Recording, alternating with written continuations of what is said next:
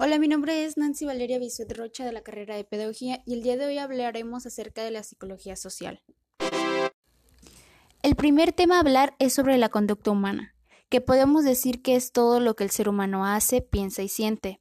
A través de ella la persona se relaciona con los demás e influye en ellos, de la misma manera que los demás influyen en el crecimiento personal de esa persona.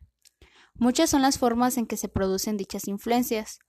Después tenemos la cognición social, que nos dice que somos capaces de interpretar las emociones de otras personas, pensar a qué se ha podido haber de que esté alegre o triste, ponernos en su lugar ante una determinada situación para saber qué puede estar pensando o cómo reaccionará si hacemos o decimos algo concreto.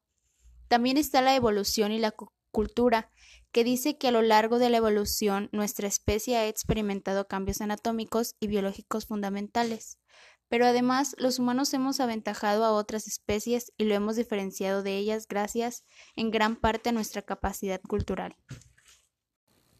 Gracias a la cultura y al desarrollo de ésta, han contribuido nuestras habilidades cognitivas, que podemos decir que es nuestra capacidad de fabricar y usar herramientas, de poder razonar y generar pensamientos propios, simbólicos y poder innovar pero también han contribuido a nuestro extraordinario sentido social, en nuestra aptitud para relacionarnos con otros, alcanzar objetivos y transmitir nuestros conocimientos de generación en generación.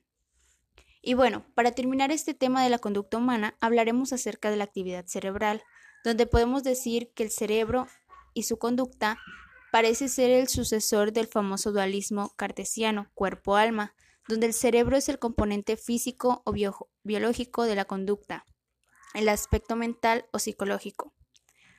A pesar de su origen, la dictonomía cuerpo-mente no termina de resolverse en la actualidad. Se sigue trazando una línea entre ambos conceptos, como si fueran aspectos independientes y alejados entre sí.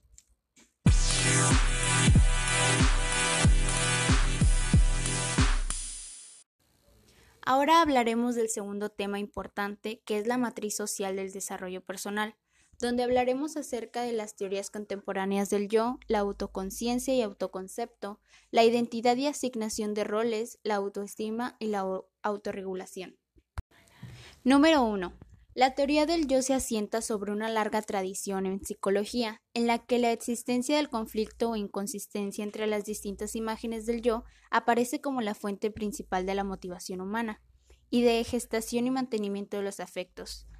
El famoso psicólogo Higgins va a destacar especialmente tres tipos de yoes, como es el sí mismo real, sí mismo ideal y sí mismo del deber ser.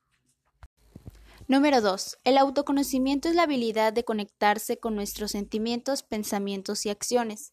Tener autoconocimiento también significa poder reconocer cómo nos perciben otras personas. Las personas que se conocen a sí mismas reconocen sus fortalezas y desafíos.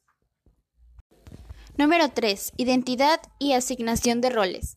En psicología el concepto de identidad personal se refiere al sentido que damos a nuestro propio ser único, diferente a los demás y continuo en el tiempo.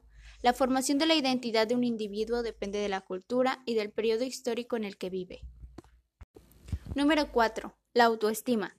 La autoestima es el autoconcepto o la percepción que nosotros tenemos sobre nosotros mismos quién soy, cómo soy, cómo es mi cuerpo, qué cosas me gustan, cómo es mi desempeño en el trabajo, en la escuela o en las relaciones sociales. Las respuestas que da una persona a todos estos interrogantes forman la imagen que uno tiene de sí mismo.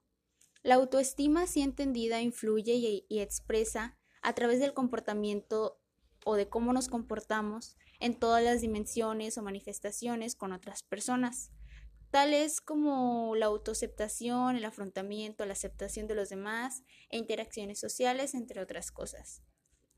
La autoestima es muy importante ya que nos permite tener más estabilidad emocional. Al tener una buena opinión de ti mismo, no necesitarás la aprobación de los demás y evitarás pensamientos negativos como qué pensará la gente de mí. Por último está la autorregulación.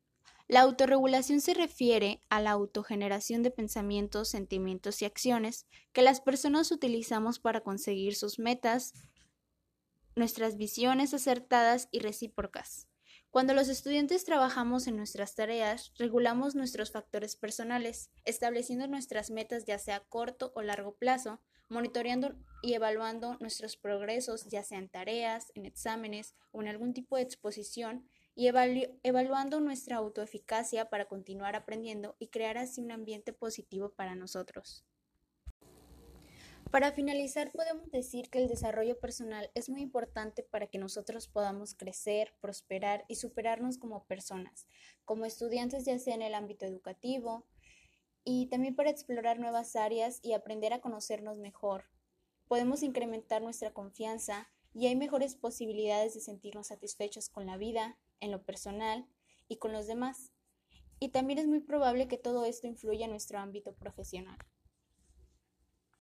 De mi parte sería todo. Muchas gracias por estar aquí el día de hoy. Les mando un fuerte abrazo a la distancia. Bye.